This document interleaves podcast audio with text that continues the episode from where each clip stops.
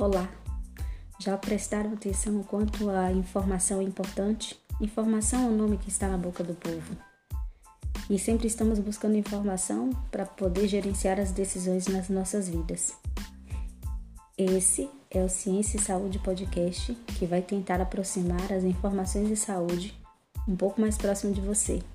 E eu sou a professora e farmacêutica Iris. Vem com a gente!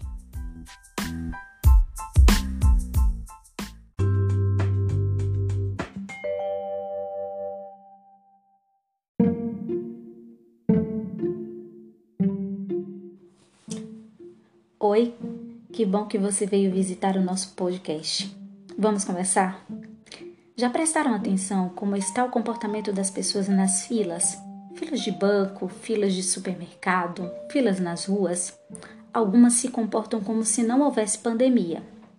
Se aproximam tanto, mas tanto, que você sente a respiração da criatura.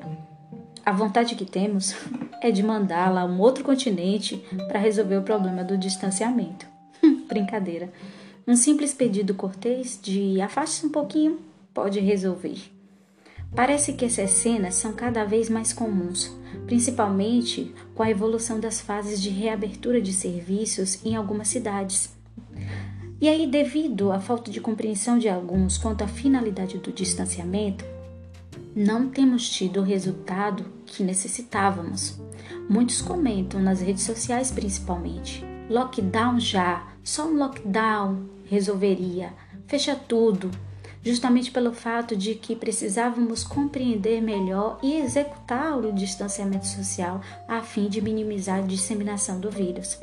Vocês sabem dizer por que é importante fazer esse distanciamento entre as pessoas? Sabem dizer qual é a finalidade? Vamos pensar algumas coisas antes de responder. Os microorganismos, as bactérias, fungos, protozoários, vírus, eles são seres que não são visíveis a olho nu, ou seja, sem o apoio de um microscópio, não conseguimos visualizá-los. É necessário que o microscópio aproxime o tamanho deles, que é muito pequeno, ao nosso campo de visão. Querem ver como é tão pequeno? Os vírus, por exemplo, medem aproximadamente de 0,2 a 1,5 micrômetro. Um micrômetro é uma medida que representa a milésima parte de um milímetro. Então, se você já achava um milímetro muito pequeno em uma régua, imagine mil vezes menor aquele pedaço chamado de milímetro. Nós vamos raciocinar mais algumas coisinhas, mas vai juntando as peças. Outra coisa que precisamos observar: como são transmitidos esses micro-organismos? Eles podem ser transmitidos através de várias formas: água contaminada, alimentos que não foram preparados adequadamente, através dos fluidos do nosso corpo, como o escarro, a saliva, através de fluidos sexuais, através de superfícies, inclusive a superfície do nosso próprio corpo. Um outro ponto, voltando ao tamanho dos vírus, quando comparamos a uma célula do nosso corpo, ele é 10 vezes menor do que elas. Nós não vemos as células do nosso corpo, mas nós sabemos que elas estão aqui. Então, dessa forma, precisamos pensar do mesmo jeito. Embora nós não estejamos vendo os vírus, inclusive o SARS-CoV-2, que ocasiona a Covid-19, mas ele pode estar presente em superfícies em gotículas expelidas através da fala, ou de um espirro ou de uma tosse. Então, volto a comentar: não é porque não estamos vendo, não significa que não está ali presente. Um outro ponto que a gente precisa raciocinar quando eu fiz a comparação entre o tamanho do vírus e uma célula é que o vírus tem uma afinidade pelas células. Vírus na biologia, ele não é considerado um ser vivo, Todos os seres vivos eles são assim considerados porque eles são formados por uma ou por mais de uma célula. Nós aprendemos isso lá no ensino médio. Se você não lembrou, está lembrando agora. Então todos os seres vivos são formados por células, mas os vírus eles não são formados por células, são chamados de acelulares e, aí, e são chamados também de parasitas. E por que parasitas? Porque eles não são formados por célula, mas eles necessitam de uma célula para permanecer vivo. Ah, embora o vírus permaneça em algumas superfícies por algum tempo vivo, eles não vão conseguir sobreviver para todo sempre. É necessário que eles estejam dentro de uma célula produzindo cópias de si mesmo. Então, os vírus precisam usar células de outros organismos para produzir cópias de si mesmo. Por isso que nós chamamos eles de parasitas. Embora o alvo dos vírus sejam as células, não invadem, eles não invadem todas as células do corpo humano, por exemplo. Eles invadem células específicas. A isso nós damos o nome de tropismo celular. Por exemplo, no caso da COVID-19, o SARS-CoV ele tem afinidade por células das vias respiratórias, ou seja, a mucosa da boca, do nariz, dos brônquios, pulmão, e estudos recentes também mostram que ele tem afinidade por células cerebrais, cardíacas, intestinais e adiposas também.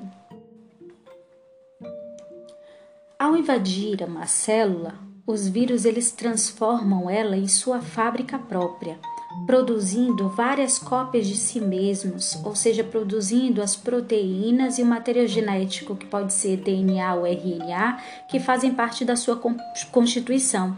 E essa produção intensa de tantas cópias do vírus levam muitas vezes ao rompimento da célula. Alguns vírus não saem da célula através desse rompimento.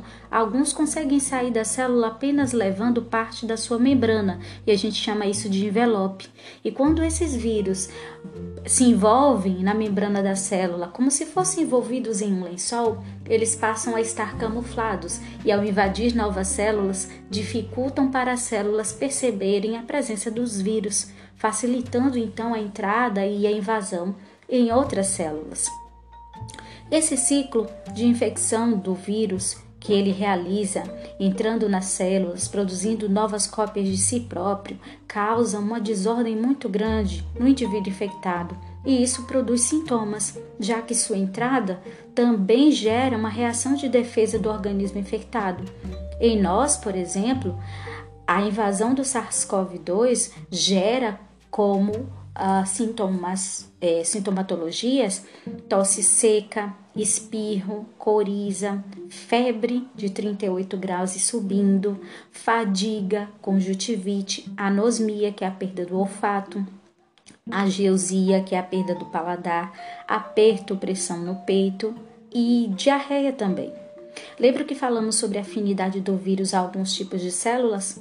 Tudo a ver sintomas com os tipos de células que os vírus conseguem entrar, principalmente aí no caso o SARS-CoV-2. Os sintomas eles estão correlacionados com as células que eles invadem. Mas vamos conversar sobre isso, sintomas e fases do, da doença da Covid-19 em outro post. Vamos voltar ao distanciamento? Consegue juntar algumas peças? Você já tem algumas informações básicas sobre vírus e já entendeu que ele não se move sozinho. Ele precisa invadir células para permanecer vivo, embora ele consiga sobreviver por algum tempo sobre algumas superfícies. A essa altura, você já deve imaginar que ao espirrarmos ou tossirmos próximos às pessoas, podemos expelir vírus que se multiplicaram nas nossas vias aéreas, por exemplo, nariz, brônquios, pulmão, caso estejamos infectados com algum vírus respiratório, como é se trata o SARS-CoV-2 que causa Covid-19. Ao tocarmos em superfícies contaminadas, podemos infectar as mãos e, com essas mesmas mãos infectadas, infectar outras superfícies. Entenderam? O vírus não se movimenta sozinho, nós movimentamos o vírus e nossas células são alvos para sua proliferação.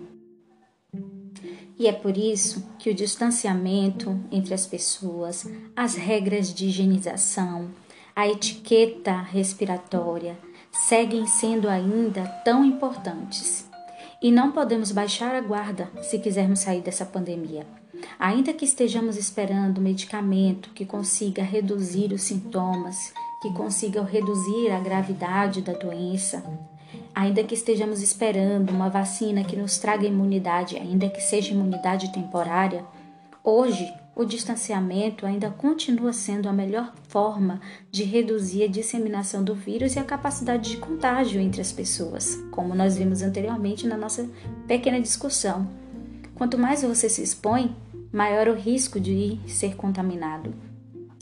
E por isso nós precisamos cuidar-nos e cuidar aos demais. É isso aí.